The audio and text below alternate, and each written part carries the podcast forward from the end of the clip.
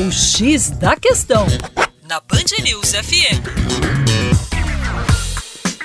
Olá, meu caro ouvinte Band News, com vocês, João Marcelo, Geografia, você já sabe, Terra Negra.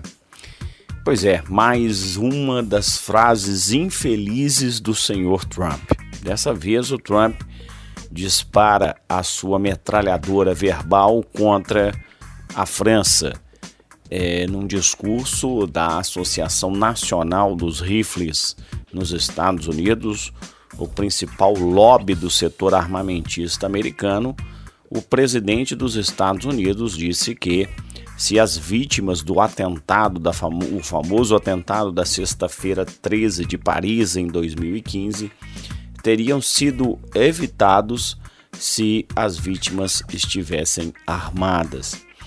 É, isso causou uma indignação profunda é, dos, dos franceses, especialmente do governo francês, pelo fato que o Trump chegou mesmo a ironizar, né, é, simulando uma metralhadora no seu discurso, enfim, todo o marketing que só ele sabe fazer.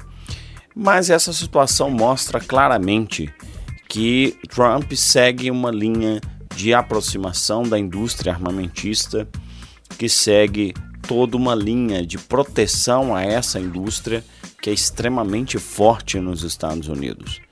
E nós sabemos que a difusão de armas, tanto nos Estados Unidos como no mundo, é um dos fatores que causam maior insegurança.